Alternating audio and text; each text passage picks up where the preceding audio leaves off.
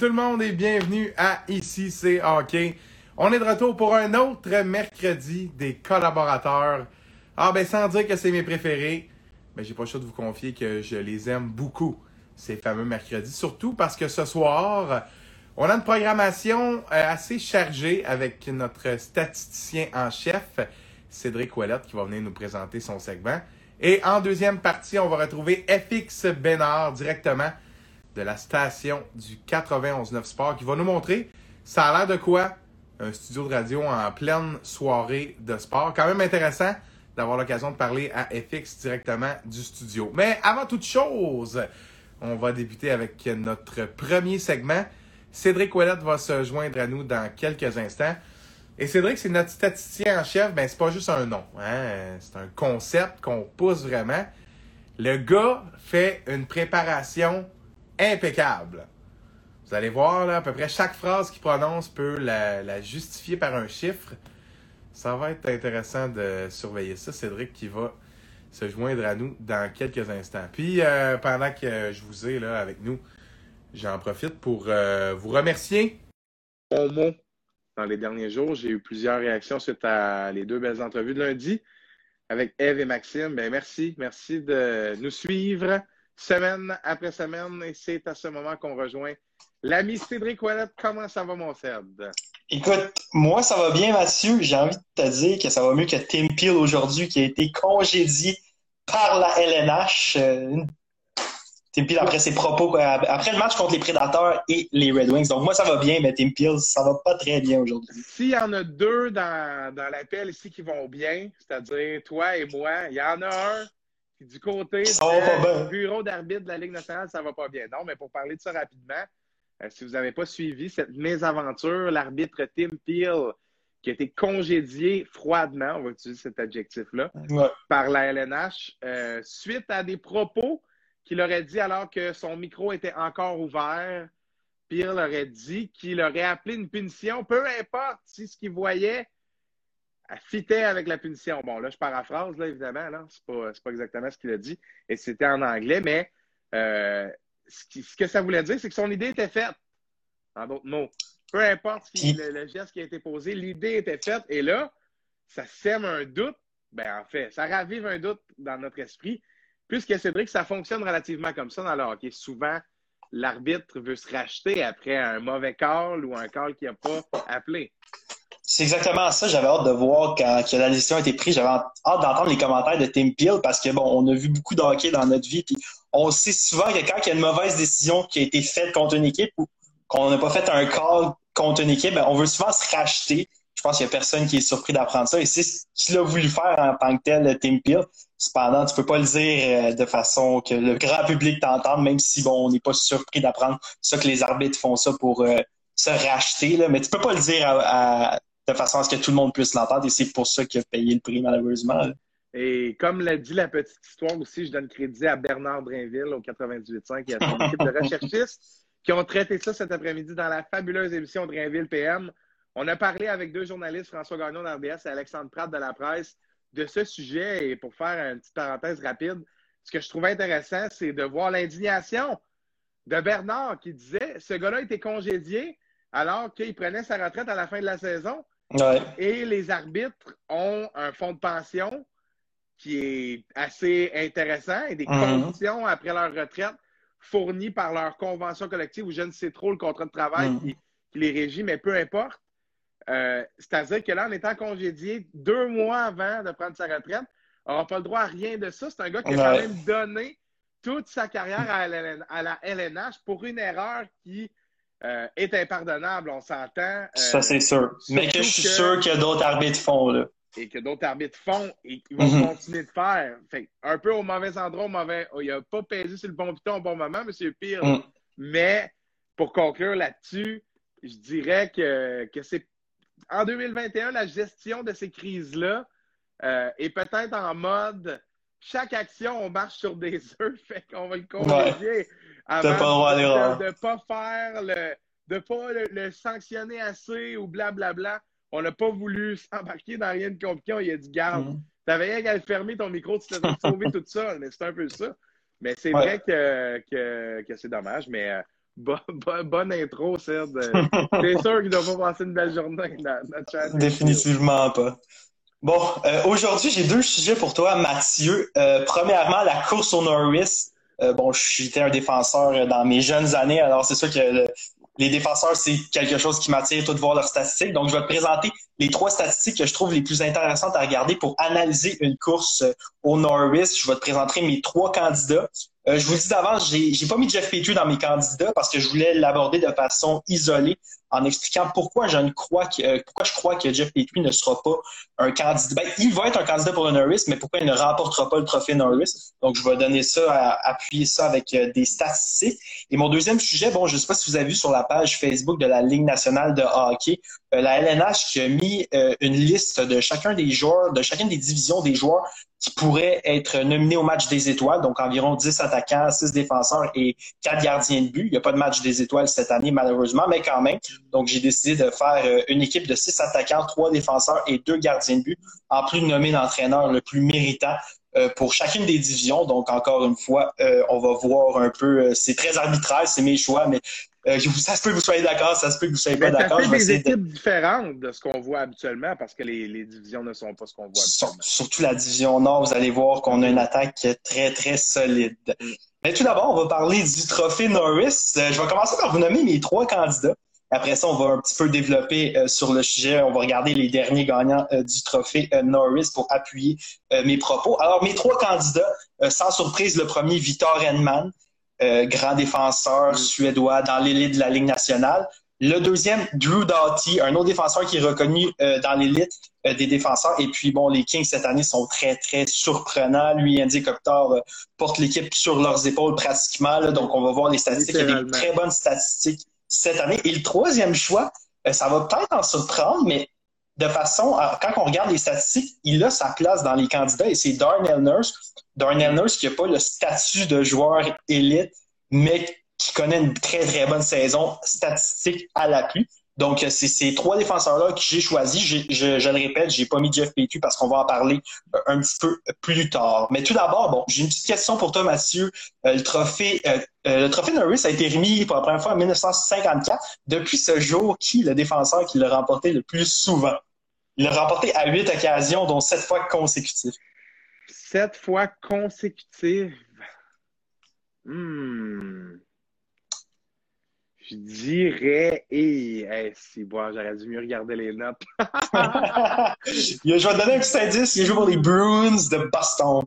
OK, ben là, c'est facile, c'est Bobby Orr, OK. C'est Bobby Orr qui a gagné le plus souvent le trophée okay, euh, Norris chez le Canadien. Il avait gagné sept fois de suite. Quand même il a gagné sept fois, ouais, il a été très, très dominant. Chez le Canadien, c'est Doug Harvey qui l'a gagné le plus souvent avec six. Le dernier candidat qui l'a remporté chez le Canadien?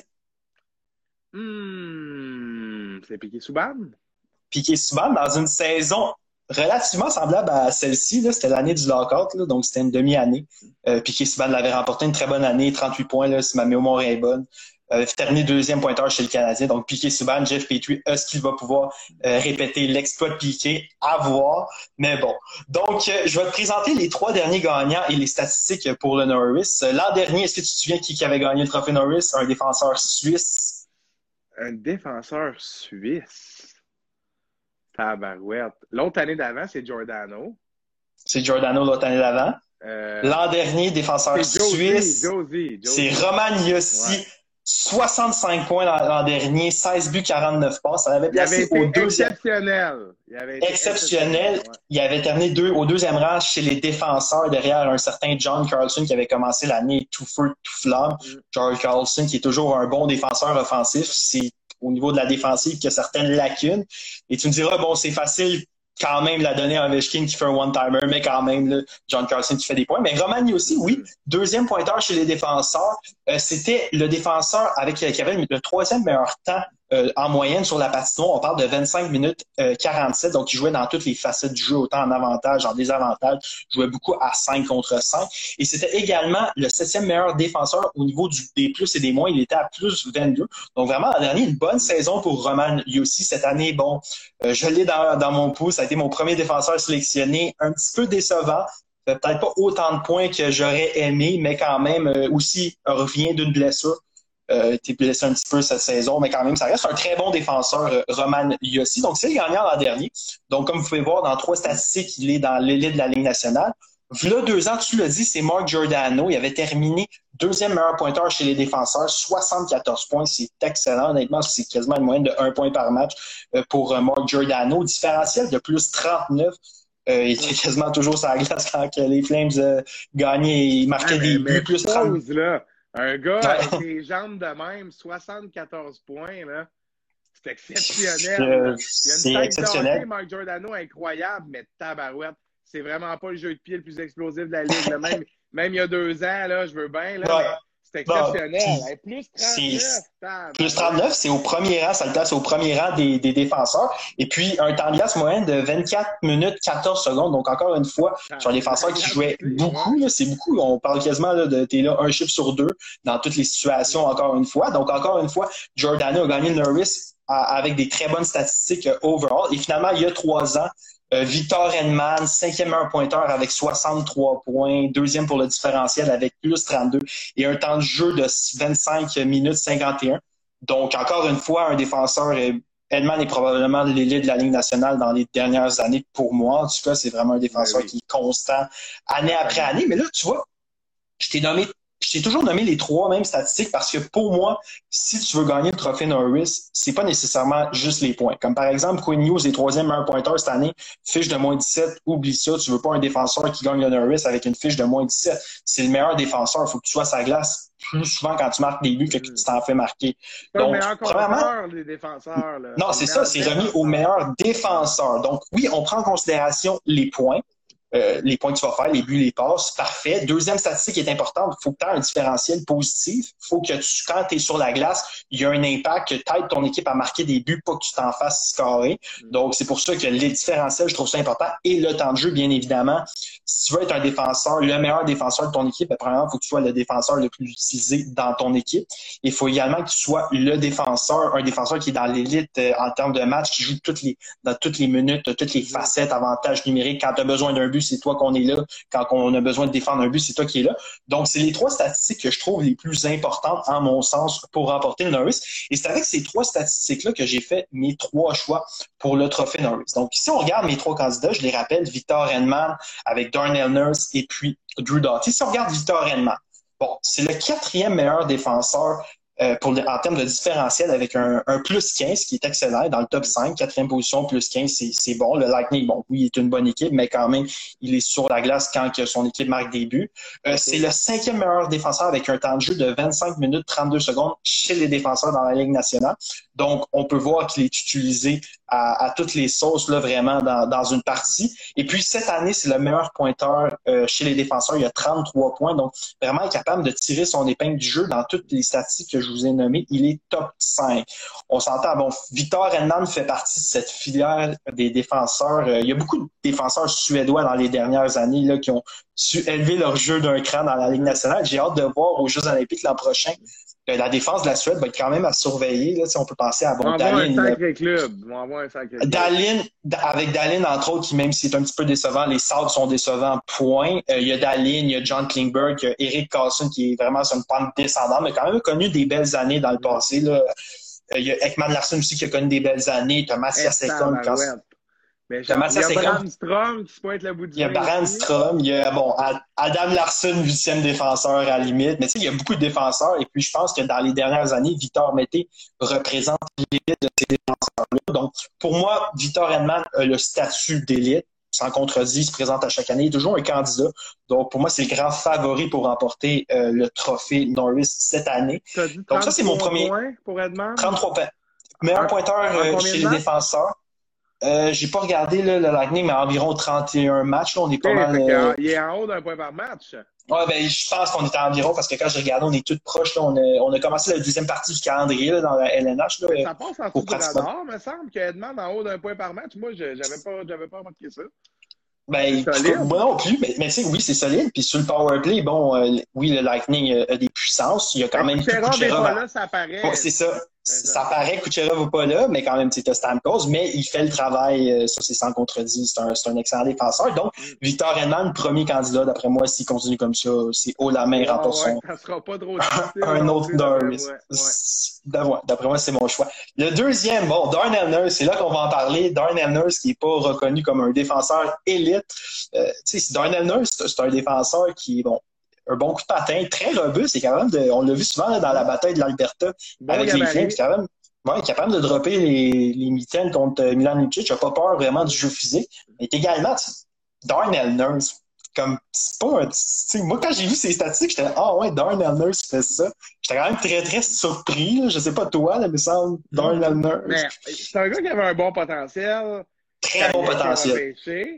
Ouais. je me suis dit, écoute, je te dirais que je suis pas complètement surpris de le voir éclore à 26 ans. Je veux dire, c'est l'âge où les bons défenseurs de sa charpente prennent confiance, sont capables de faire le coup de patte être plus risqué, des fois pour se, mm. se, donner un avantage dans une situation que quand on est un peu plus jeune, on se fait moins confiance, connaît moins son corps.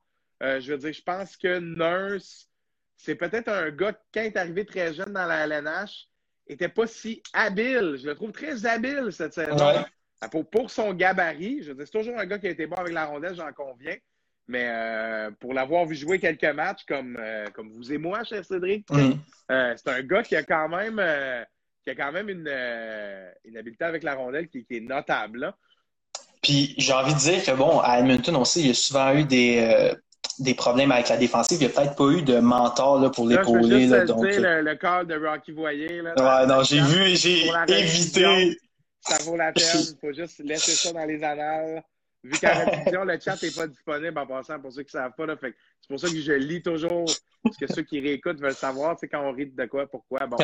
Fait que là, Rocky Voyer qui nous écrit Je le verrais plus infirmier, lui, entre parenthèses, nurse. Ça, c'est non, là. Ça, c'est non. Ça, c'est non, refusé. Mais merci pour l'effort. Merci, Félix, pour l'effort. Excuse-moi, euh, continue, excuse-moi. Ah, c'est correct. Euh, oui, ce que je disais, oui, bon, les Oilers ont toujours eu une défensive un petit peu. Euh, il n'y a pas eu vraiment de mentor là, pour épauler Daniel Nurse, mais là, cette année, vraiment, c'est statistique. Bon, j'en parlais, 25 points euh, à égalité au sixième rang. C'est très bon, 25 points pour Darnell Nurse. Deuxième meilleur différentiel de la Ligue nationale est à plus 21. Le premier, c'est Joel Edmondson à plus 24, mais plus 21, là, bon, Certains vont dire qu'il joue avec Corner McDavid, Liam Dreisaitl. Encore là, les autres années, je vous rappelle, ça n'a pas empêché de. Ça n'a pas empêché. Et je vous rappelle, on a dit en début d'année, euh, un match, je ne me rappelle plus, il avait gagné combien, mais McDavid avait fait 5 points, avait terminé le match à moins 1. Donc, il a quand même bien sa glace quand il, au bon moment, Darnell Nurse a son impact. Donc, Darnell Nurse, deuxième meilleur différentiel dans la Ligue nationale, et c'est le quatrième défenseur le plus utilisé 25 minutes, 34 secondes. Donc vraiment, c'est un défenseur qui a un, impact avec les Oilers. Et je, me posais la question parce que bon, on sait qu'il y a les Jeux olympiques l'an prochain. Le côté droit de l'équipe Canada est plus certain. Si on a Macor, Pietrangelo, on va pouvoir y aller avec un vétéran, que ce soit Doughty, euh, Burns, Colton Parieco. Bon, Weber, je le vois peut-être un petit peu moins, mais l'expérience. Du côté gauche, il y a peut-être plus une ouverture. Bon, il y a Chabot, Theodore, euh, peut-être, bon, Morgan Riley, tout dépendamment comment tu files. Moi, Riley, bah, je suis un peu. Euh, c'est pas, mettons, mon défenseur préféré, mais quand même. Donc, si Darnell Nurse fait une deuxième année comme ça, est-ce qu'il pourrait se tailler un poste avec l'équipe Canada? Mais là, je veux pas m'avancer. On a besoin d'un gros défenseur comme ça, habile avec. Qui est mobile. C'est mobile. C'est un gars qui, qui, aurait tout pour, euh, pour cette taille-ci. Là, vous allez me dire, c'est une autre position. Là, on ne compare pas des pommes et des oranges, ça va, là, mais Bon, je fais quand même un petit parallèle. Si Jordan Bennington fait Team Canada les yeux fermés, je vois pas pourquoi Darnell Nurse pourrait pas se. Tu sais, chez Theodore, a pas si longtemps, était un gars de qui on attendait, puis il a finalement éclos out of nowhere. C'est une situation qui ressemble un petit peu. Je veux dire, il a changé d'environnement, Theodore, rendu avec les Golden Knights, repêché par les Ducks, mais quand même, ce gars-là, là, quand, quand il s'est ramassé à Vegas, jamais on s'est dit ça va devenir le corps arrière tant attendu. On s'est dit, mm. Theodore, c'est un boss, ça ne deviendra jamais ce qu'on pensait on s'est trompé. Je pense que les Oilers auraient pu jeter la serviette sur, euh, sur leur défenseur Nurse comme ils l'ont fait avec plusieurs de leurs joueurs. Beaucoup. Euh, la patience est une vertu. Hein? Oui, ça a été payant. Donc, vraiment, cette année, de Darnell Nurse, deuxième candidat, euh, quand on regarde les statistiques, encore une fois. Bon choix, Cédric. Choix audacieux, mais doit... sérieux, si ça continue, il va peut-être le gagner. Ce serait un beau, un beau. mais encore là, mon favori. Ouais. Oui, mais encore là, mon favori, c'est Victor Edman. Mais vraiment, je trouve que c'est un candidat qui est solide, euh, Darnell Nurse, qui passe beaucoup trop sous silence parce qu'il n'a peut-être pas le statut de joueur exceptionnel ou de joueur élite. Euh, par la suite, mon troisième candidat, bon, lui, c'est lui que j'aurais pu peut-être changer avec Jeff Petrie, mais je voulais parler de Petrie par la suite. Donc, j'ai mis Drew Doughty. Euh, Drew Doughty, pour moi, est un méritant parce que ce qu'il fait avec les Kings, euh, qui sont quand même, bon, sont pas en situation de playoff, mais moi, je m'attendais que les Kings n'ont pas un match cette année. leur équipe pour moi, euh, c'est pas une très bonne équipe sur papier, mais Kopitar et Dati là, font des miracles euh, cette année. Surtout Kopitar, euh, on va le voir plus tard, a été mon choix là, dans, dans les, pour le match des étoiles. Mm-hmm. Ils sont dominants les deux. Lui, c'est un mentor en, en arrière. Kopitar, c'est un mentor à l'attaque. Puis si tu regardes ses statistiques, c'est le septième meilleur pointeur chez les défenseurs. Il y a 25 points. Euh, mm. c'est le défenseur le plus utilisé dans la LNH. Il joue plus de 26 minutes par match. Là. Il est vraiment là, quasiment à la moitié du match. Là. Donc, c'est vraiment impressionnant. Puis c'est un peu pour ça que je l'ai choisi en troisième choix, parce que bon, je trouvais qu'il méritait sa place euh, pour, euh, pour le, le, Norris. C'était terminé, on pensait. Certains disaient Doughty, le prime, c'est fini. Puis là, oups, c'est de retour. Oui, il est de retour, puis un peu, c'est un peu ça avec les Kings. Là, moi, les Kings, cette année, j'ai un peu critiqué leur choix parce que bon, je les voyais terminer dans la cave, puis ils ont décidé de, mettre Byfield puis Turcotte dans les mineurs. J'aurais aimé ça les voir dans la NHL, mais finalement, bon, le choix semble quand même quand même payant là, pour eux euh, jusqu'à présent. La sauce semble prendre en haut. Peut-être avec des joueurs pas tant de qualité, mais la sauce a l'air de prendre. Peut-être qu'on veut pas briser cette énergie-là, parce que c'est vrai, c'est assez un peu comme les Ducks avec Zegras qui était dans la Ligue américaine au début de l'année. Et voyons, tu manques Et même Drysdale, je pense. Là. Drysdale a commencé l'année dans, euh, dans AHL, donc, euh, mais il est rendu dans la NHL. Donc euh, voilà, c'était mes trois choix. Là, on va parler de Jeff Petrie. Jeff Petrie, pourquoi je dis qu'il ne va pas gagner le Norris? Mais il est quand même un candidat, je vous rassure. Ben, Jeff Petrie, premièrement, quatrième meilleur pointeur chez les défenseurs, premier buteur, 11 buts, quatrième meilleur pointeur, 27 points septième meilleur différentiel dans la Ligue nationale avec un plus 15. Donc, tu sais, ça, c'est deux statistiques que je défends depuis tantôt, que je dis c'est important qu'un défenseur qui gagne le Norris ait ces statistiques-là. Il les a haut la main. Mm. Pourquoi je dis qu'il va pas gagner le Norris? C'est que son temps de jeu moyen de 22 minutes 36 secondes, ça le place au 43e rang dans la Ligue nationale de hockey. Donc, c'est là, moi, mon, c'est là mon gros, gros, gros, gros point d'interrogation. C'est son temps de jeu. Euh, je m'explique pour moi, Jeff Petrie est le défenseur numéro un chez le Canadien, a pris la place de chez Weber. Cependant, est-ce que le Canadien a vraiment étiqueté Jeff Petrie en ce moment comme défenseur numéro un chez le Canadien? Parce que si on regarde les temps de jeu, chez Weber est le défenseur qui a euh, de quelques secondes, j'ai pas la statistique, mais je me souviens que chez Weber joue plus de minutes par match que Jeff Petrie. Chez Weber est généralement le défenseur qui joue contre les gros trios à 5 contre 5. Euh, la preuve, c'est qu'on a monté Joe, euh, Joel Edmondson avec lui sur la première paire pour venir l'épauler. On a donné Krulak à Petrie, ce qui vient montrer un peu que pour le Canadien, Jeff Petrie est sur la deuxième paire de, défenseurs. Euh, de défenseurs. Donc, vraiment, c'est un peu pour ça que je pense que Jeff Petrie va pas gagner le trophée Norris parce que son temps de jeu, il, il joue pas comme un défenseur numéro un devrait jouer.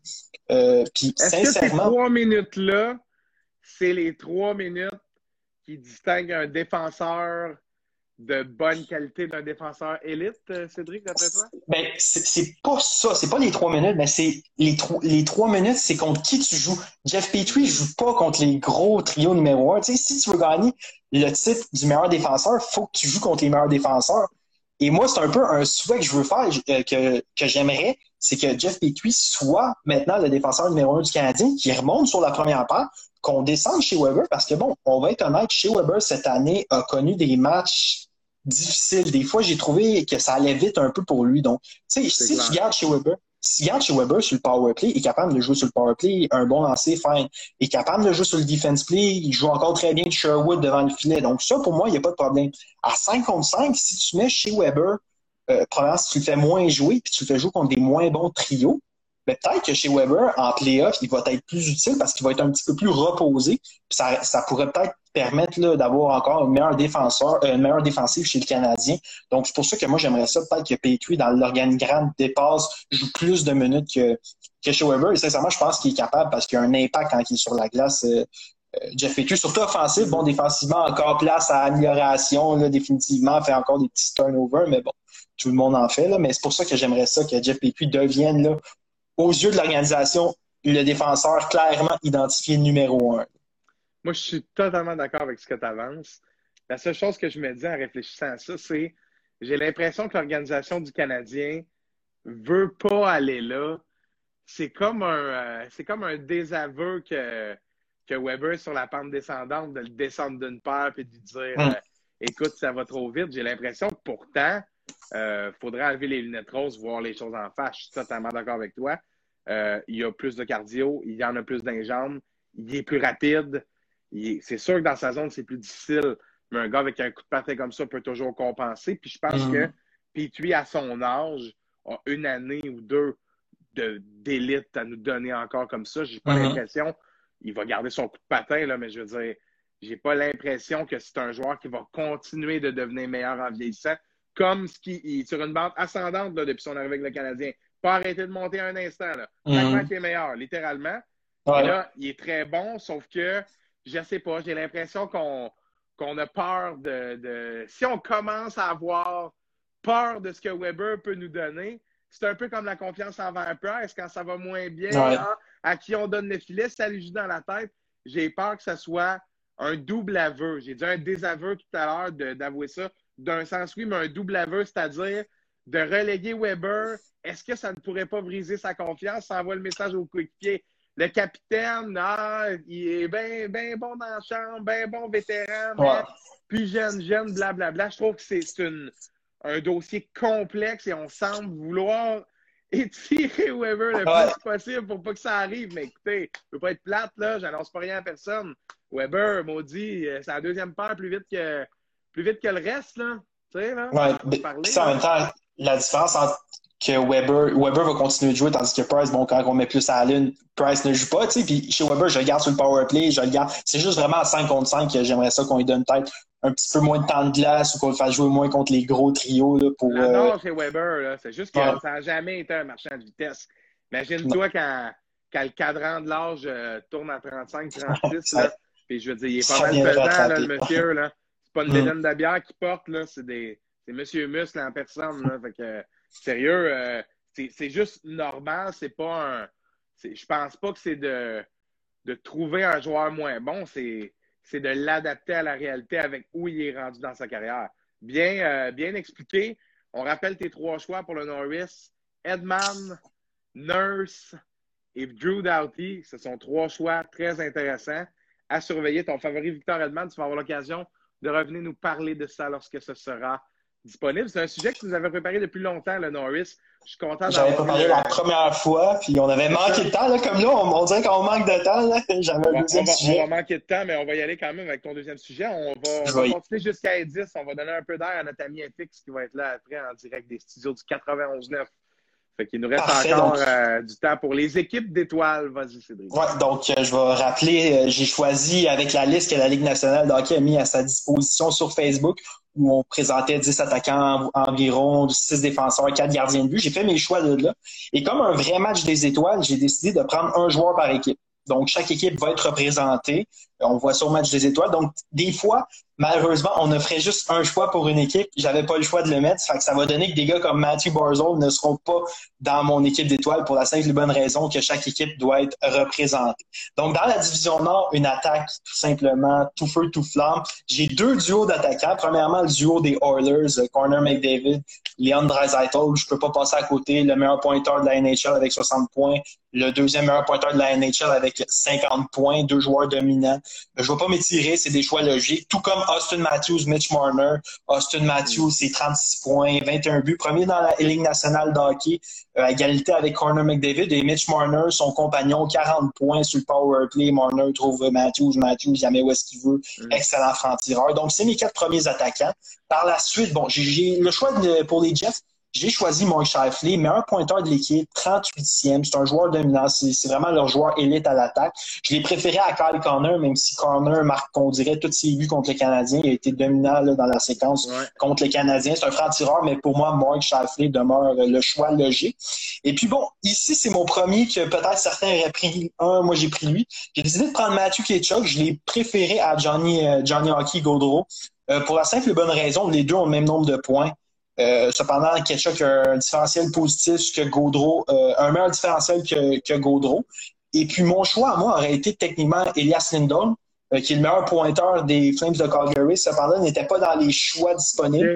Euh, c'est pour ça que j'ai pris son compagnon de trio, euh, Matthew Ketchuk. Je pense que les deux connaissent de très bons moments avec les Flames. Les Flames vont avoir besoin de ce duo-là s'ils veulent revenir dans la course aux séries, participer aux séries.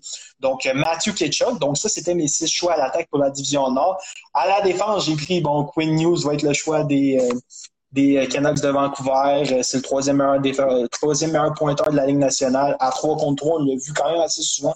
Il joue quasiment toute la période de prolongation complète. Donc voilà, c'est mon choix. J'ai pris Jeff Petrie pour la raison que j'ai évoquée tantôt. C'est un excellent défenseur, connaît une très bonne année. C'est le meilleur joueur du Canadien aussi. C'est le meilleur joueur du Canadien, effectivement. Et j'ai pris Thomas Chabot, qui est le choix logique pour les sénateurs. Thomas Chabot, qui bon, est toujours bon offensivement, dispute beaucoup de minutes de jeu. Cependant, va devoir améliorer son jeu défensif avec euh, dans l'option aussi des Jeux olympiques. Là, on aime ça que l'équipe Canada, les défenseurs soient bons des deux côtés de la patinoire.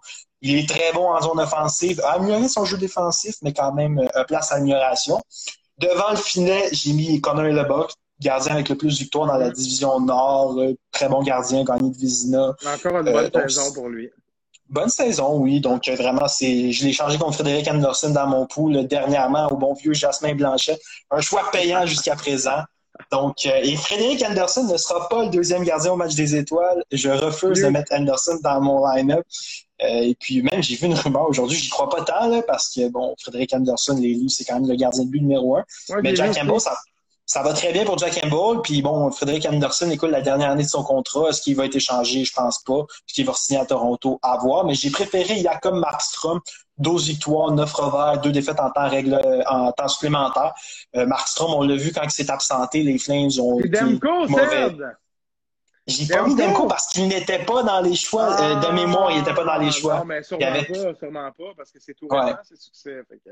Ouais, donc euh, voilà. C'est ça, il y a certains joueurs que tu vas faire pourquoi il n'est pas là, puis que Kirill Kaprizov n'est pas là non plus. Mais j'aurais aimé ça peut-être le voir. L'entraîneur-chef, Sheldon Keefe, les livres sont premiers de la division. J'aurais pu prendre Paul Murray, j'ai décidé d'y aller avec Sheldon Keefe. Dans la division S, euh, tout d'abord, on a Brad Marchand, 14e meilleur pointeur de la Ligue nationale de hockey.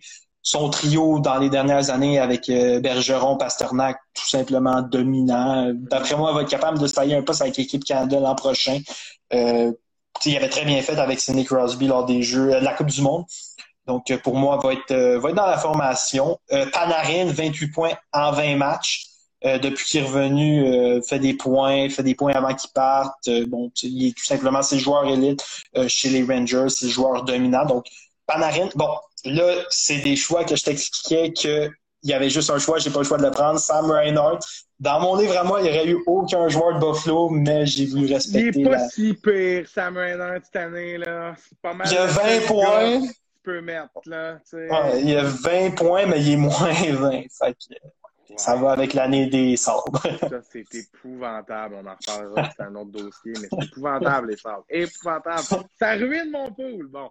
Ben, surtout Jack Eichel, là, qui. Mais oui, euh, là, après ça, bon, deux joueurs euh, qu'on est habitué de voir, Crosby, Ovechkin. Crosby, 32 points cette année.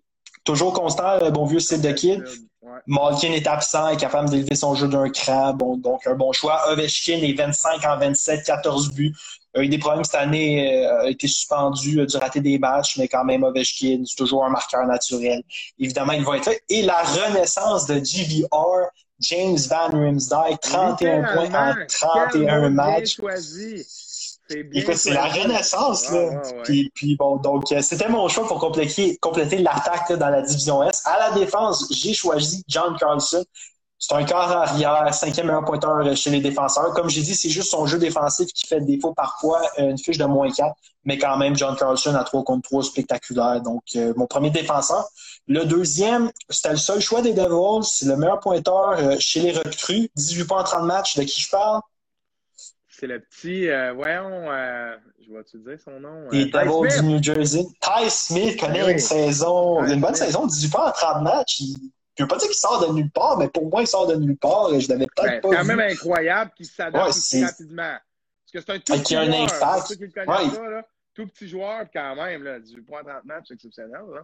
c'est très bon. Et mon troisième choix, c'est Charlie McEvoy, 17 points plus 7. Euh, a dû doubler ses efforts cette année. Bon, on a perdu Tory Krug, Zeno Chara, a dû prendre les bouchées doubles vraiment. Puis, euh, il est établi quand même comme un comme un défenseur d'élite dans la Ligue nationale. Il fait quand même bien cette année. C'est pas nécessairement le défenseur qui fait le plus de points, mais il est quand même très fiable dans sa zone. Donc, c'est pour ça que Charlie McEvoy est mon troisième choix à la défense. Mes deux gardiens, Simeon Varlamov, et pour euh, en parler souvent avec Alexandre Bissonnette, il est tout feu, tout flamme cette année. 13 victoires, pourcentage d'arrêt 923, Simeon Varlamov. On l'avait oublié, il redevient un très bon gardien de but. Et mon deuxième choix, c'est il devrait jouer dans la AHL dans une année normale parce que Henrik Lundqvist et Ilya Samsonov sont censés être présents devant le filet, mais Vitek Banetchek euh, connaît une très bonne saison. Je l'ai préféré à Tukaras qui doit pas nécessairement tous les matchs à cause qu'il y a une rotation avec Yaroslav. Et je l'ai préféré à Carter Hart, qui bon, est très décevant par moment. Mais c'est 13 victoires en 22 matchs cette saison. Il a pris la relève de Ilya Samsonov avec brio. Pourcentage d'arrêt à haut 900. Donc, une très belle saison là, pour euh, Vitek Vanacek. Mon coach est, selon moi, un des meilleurs coachs la Ligue nationale de hockey, Barry Trotz. Capable de faire des miracles avec des équipes. Donc voilà, dans la centrale, je vais essayer de me dépêcher. Euh, Patrick Kane. C'est bon le rythme que tu as, on, suit bien. Euh, on, va continuer. Euh, Patrick Kane, troisième meilleur pointeur de la Ligue nationale avec 44 points. Pour ma c'est mon joueur préféré, Patrick Kane. C'est un Il est incroyable, il est exceptionnel. Il est dominant. Il a atteint le 1000 matchs cette année. Donc, mm. vraiment un très, très bon joueur. Après ça, je suis allé avec le duo de la Floride. Jonathan Huberdeau, 36 points, et Alexander Barkov, 37 points. C'est deux joueurs qui sont très, très dominants. Puis j'avais des discussions avec euh, certaines personnes. Tu sais, Barkov, est-ce qu'il est sous-estimé? Parce que moi, je trouve tellement que c'est un bon joueur de hockey, fait des points, euh, des très bonnes mains. On se souvient de ses highlights en shooter. C'est un joueur qui est responsable défensivement. C'est un two-way forward, attaquant polyvalent, là. Totalement. Puis, je, trouve qu'il est tellement pas apprécié à sa juste valeur parce que pour moi, il est dans les, vraiment dans le top 5, dans le top 10 des meilleurs attaquants dans la Ligue nationale. Euh, il est tellement bon partout. Ouais, c'est ça, c'est un, un, bon joueur. Euh, donc voilà, Huberdo Barkov. J'ai Joe Pavelski, 29 points en, 20, en 29 matchs, un point par match. Écoute, euh, début de saison, euh, j'étais dominant début de saison. Là, on dirait qu'il avait 22 ans. Là, les Sharks ont dû regretter hein, quand ils le regardaient jouer. Là, donc, euh, Joe Pavelski est là. Philippe Fosberg, c'est mon choix pour les Prédateurs de Nashville. 28 points cette saison. non, c'est ça. Puis il y avait Roman aussi, mais il était blessé, donc j'ai pas voulu l'inclure. Là. Je me suis dit que il vient de revenir au jeu dernièrement. Donc j'ai choisi Philippe Fosberg. Euh, ça va mal pour les prédateurs cette saison. Est-ce qu'il pourrait être échangé? On dirait qu'il y a plein de joueurs qu'on dit à Nashville qui pourraient se faire trade. Est-ce qu'il va passer? Je ne sais pas. Et le meilleur pointeur sous les ordres de John Porterella, euh, Olivier Bjorkstrand, 27 points, va être mon dernier attaquant euh, dans 27 points, Bjorkstrand? 27 points, oui, quand même. C'est une ah, bonne saison pour lui. Ouais, j'ai été quand même surpris. Donc, c'est mon choix pour les Blue Jackets de Columbus. À la défense, mes trois défenseurs, Victor Henman, j'ai pas besoin de m'étirer sur le sujet, c'est le meilleur défenseur en ce moment dans la Ligue nationale. Le seul choix disponible pour les Red Wings de Détroit, Philippe Ironek, 23, euh, euh, c'est 18 points, c'est le 23e meilleur défenseur dans, la, dans le meilleur pointeur chez les défenseurs. Et puis Doggy Hamilton, solide saison, 25 points plus 8, c'est une bonne saison pour les Hurricanes, bon défenseur, grand défenseur de droitier. Je l'ai d'ailleurs oublié, est-ce qu'il pourrait se tailler un poste à droite avec l'équipe Canada Junior? Je sais pas. peut-être. Peut-être. Ça veut dire qu'il est mobile. Ou peut-être à gauche, de... peut-être un droitier à gauche? Ouais, ça se peut, tu sais, à la place de peut-être, bon, comme on a dit, oui, ben tu sais, moi, c'est sûr qu'à gauche, je vois vraiment Chabot et Theodore, donc euh, il resterait une place. Et puis voilà, mes trois choix à la défense. Gardien, Vasilevski, meilleur goaler de la Ligue nationale. Grosse séquence de 12 victoires en ce moment. C'est impressionnant ce qu'il fait. C'est un très, très bon gardien. Et le deuxième, c'est Kevin Lankinen. Euh, il est venu vraiment sauver la saison des Hawks parce que ça allait nulle part avec Malcolm Subban. Pourcentage d'arrêt 915, 11 victoires. Donc, vraiment une bonne séquence là, pour lui. Puis là, bon, il s'est fait un peu devancer par le gardien du Wild, Kakonen, là, mais quand même, euh, deux bons gardiens euh, recrues. Et finalement, le coach est Joel Kenville. Et finalement, la dernière, la division Ouest, à l'attaque, Miko Rantanen, cinquième meilleur pointeur avec 38 points, euh, connaît une bonne saison. McKinnon a été blessé, beaucoup quand même, a eu des ins, des outs, la COVID et tout. Donc, pour ça, je ne l'ai pas mis. Kopitar, 37 points en 31 matchs. Il est tout simplement dominant Vraiment. Simplement dominant. Il est vraiment surprenant. Mon meilleur choix dans mon pool cette année, sans aucun doute. J'ai le bon vieux David Perron qui est toujours bon, honnêtement. Je regarde ses, ses, meilleurs pointeurs chez Blues. Il a 33 mm-hmm. points. C'est un franc-tireur. J'ai été surpris quand j'ai vu ça, mais il passe souvent dans, dans les highlights euh, pour des buts. Qui marque souvent, je veux dire, pas nécessairement la beauté de ses buts, mais qui, qui passe souvent parce qu'il marque, c'est un bon marqueur. Euh, avec les Golden Knights, j'ai choisi Mark Stone, meilleur pointeur des Golden Knights. Euh, lui, j'aimerais ça le voir avec l'équipe canadienne euh, l'an prochain aux Jeux Olympiques. C'est un défenseur que j'aime beaucoup. 38 points. Je l'ai préféré à Max Pacioretty, même si, même si Max Pacioretty marque quand même beaucoup ces temps-ci. Donc voilà. Et mon seul choix que j'avais chez les Sharks de San Jose, c'est Ed Van Der Kane. 27 points en 30 matchs. Ben, 27 points en 30 matchs, c'est quand même, mais bon, on, va plus se souvenir de, on va plus se souvenir de lui cette année pour euh, ses problèmes financiers, mais quand même. Et puis, mon choix pour les Coyotes de l'Arizona, Corner Garland. Euh, J'avais pas vraiment de choix avec les Coyotes. c'est un ancien premier choix, euh, un ancien meilleur pointeur de la. Euh, il coule la dernière année de son contrat. C'est quand même un bon choix. Il a devancé là, Clayton Keller, le Patrick Kane des pauvres, là, comme on disait dans le temps. Là. Donc, euh, lui connaît une saison un petit peu plus décevante. Et puis, mes trois défenseurs, Matt Dumba, c'est le seul choix du Wild, 11 points plus 7. Doughty pour les raisons que j'ai mentionnées tout à l'heure. Et puis Samuel Girard, dixième meilleur pointeur chez les défenseurs, plus 13. Il a profité de l'absence de Kel McCarr, donc qui a été blessé, qui a juste joué 19 matchs. Donc, il a vraiment su élever son jeu d'un cran. Un défenseur très mobile, qui est petit, mais quand même est capable d'un bon instinct offensif. Donc, euh, vraiment, Sam, Samuel Girard qui se trouve euh, dans mon équipe euh, d'étoiles. Les deux gardiens, bon, Grobauer, deuxième meilleur gardien de la NHL en termes de victoire, excellent pourcentage d'arrêt de 930. Choix numéro un. Choix numéro deux, le choix numéro deux, c'est le seul candidat pour les Ducks d'Anaheim, John Gibson. c'est un excellent gardien, saison difficile cette année, mais bon, les Dogs sont en reconstruction, donc on va lui donner une chance, mais c'est vraiment un excellent gardien. Mhm. Il va se tailler un poste, lui, dans la formation américaine. Là, je suis même pas convaincu avec Connor Lebuck l'an prochain aux Jeux Olympiques. Et mon coach va être Peter DeBoard, qui fait l'excellent travail avec les Golden Knights de Las Vegas. As-tu le temps de reprendre ton souffle? J'ai le temps, mais là, c'est parce que je vois le temps, il est 11, j'essaie de finir à 10. Ouais, mais. Et me retard. Tu viens quand même de, de clencher tes quatre équipes assez rapidement. Excellent travail. On a pu suivre, puis euh, comme je le mentionne à chaque fois, Cédric, c'est toujours le fun que tu aies des statistiques pour presque chacun des points que tu amènes. Ça rend le tout véridique et vérifiable.